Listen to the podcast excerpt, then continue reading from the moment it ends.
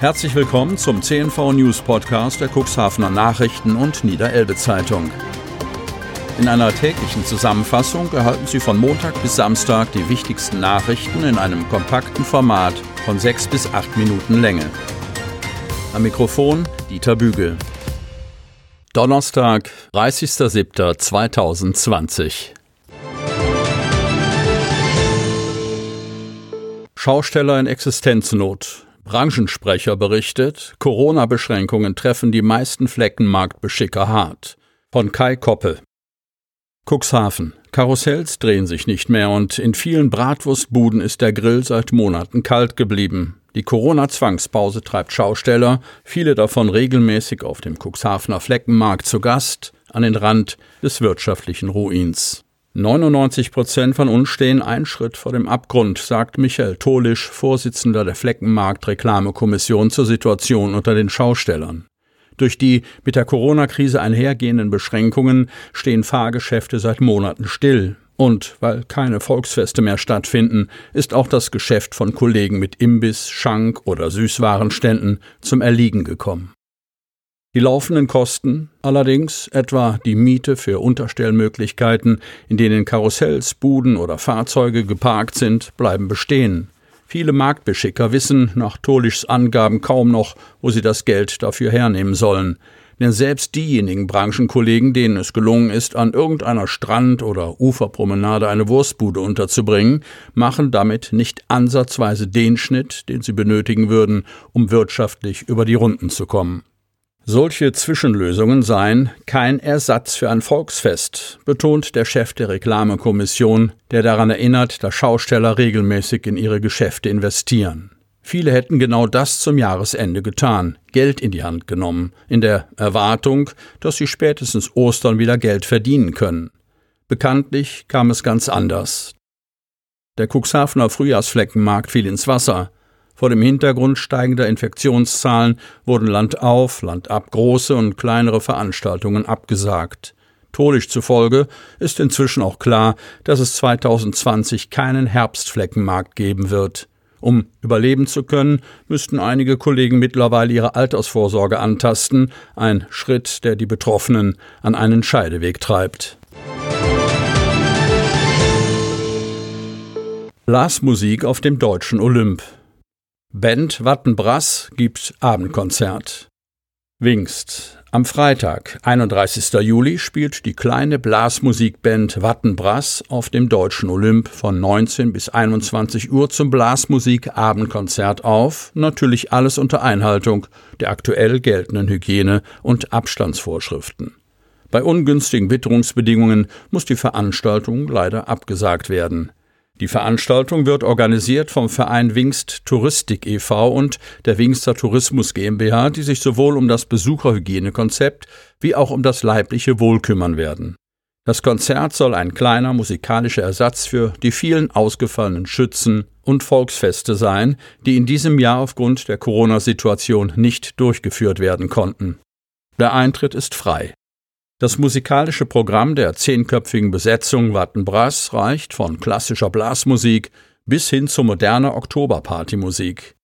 Die Musiker treten an diesem Abend kostenlos auf, würden sich aber über eine kleine Spende freuen. Neue Bootshalle am Schleusenpriel.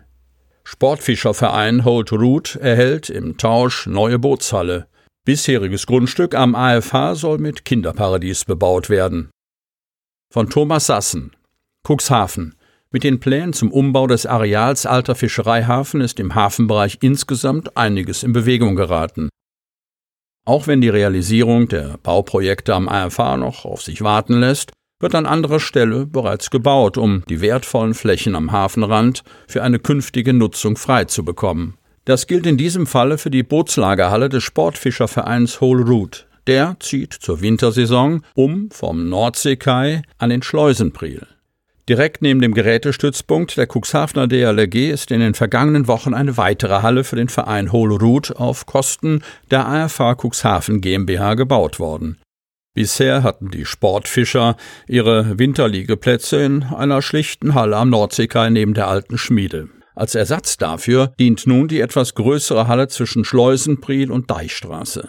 Das Gelände schließt auf der einen Seite an das Gelände der DLRG und auf der anderen Seite an eine weitere Bootshalle des Vereins MCC und die dann folgende Marina Cooks an. Cuxland im Mittelfeld. Preise für Trinkwasserversorgung. Landeskartellbehörde hat über 200 Vergleiche angestellt. Von Eckbert Schröder. Kreis Cuxhaven. Die Unterschiede sind eklatant. Wie viel Geld man für sein Trinkwasser zahlen muss, hängt vom Wohnort ab. Da kann es durchaus sein, dass ein Zwei-Personen-Haushalt knapp 70 oder über 280 Euro pro Jahr ausgeben muss. In dieser Woche legte die Landeskartellbehörde einen Bericht für Niedersachsen vor und listete die Preisunterschiede auf. Im Landkreis Cuxhaven bewegen sich demnach die Durchschnittspreise im Mittelfeld der Tabelle. Die Preisunterschiede sind groß. Während in Friedland ein Zwei-Personen-Haushalt durchschnittlich 282,40 Euro im Jahr bezahlt, sind es im emsländischen Werlte 69,60 Euro. Der durchschnittliche Jahresverbrauch eines Zwei-Personen-Haushalts liegt bei rund 80 Kubikmetern, so die Kartellkontrolleure. Irgendwo dazwischen bewegen sich die Preise bei den Trinkwasserversorgern im Kuxland. Die EWE, die Cuxhaven im Fokus hat, lag demnach im vergangenen Jahr bei einem Durchschnittspreis von rund 156 Euro und damit auf dem 115. Platz bei 202 untersuchten Gebieten. Weniger mussten die Abnehmer im Bereich des Wasserverbandes Wingst, Samtgemeinden Hemmoor, Börde Lamstedt und Samtgemeinde Gestequelle sowie Teile der Samtgemeinde Landhadeln zahlen. Dabei handelte es sich um durchschnittlich 129,60 Euro für 80 Kubikmeter. Noch weniger waren es im vergangenen Jahr beim Wasserversorgungsverband Landhadeln, der den Großteil der Samtgemeinde versorgt, mit 122 Euro. Medizin, Capio MVZ, weiterer Orthopäde. Cuxhaven. Neues aus dem medizinischen Versorgungszentrum der Capio Klinik. Ab 1. August unterstützt Dr. Daniel Rund als Facharzt für Orthopädie und Unfallchirurgie Dr. Hendrik Lüder. Beide Ärzte haben die Aufgabe, Patientinnen und Patienten des MVZ Cuxhaven für die stationäre Behandlung im Capio Krankenhaus Landhadeln vorzubereiten und nachzubehandeln. Dr. Daniel Rund war seit März 2016 als Oberarzt im BG Klinikum Hamburg in der Abteilung für Unfallchirurgie, Orthopädie und Sporttraumatologie tätig. Der Facharzt für Orthopädie und Unfallchirurgie verfügt über die Zusatzbezeichnung spezielle Unfallchirurgie. In der Diagnostik und Behandlung konservativer und operativer orthopädischer und unfallchirurgischer Krankheitsbilder habe er Erfahrung auch im Durchgangsarztverfahren sammeln können, erklärt Dr. Daniel Rund. Sie hörten den Podcast der CNV Medien, Redaktionsleitung Ulrich Rode und Christoph Käfer. Produktion Rocket Audio Production.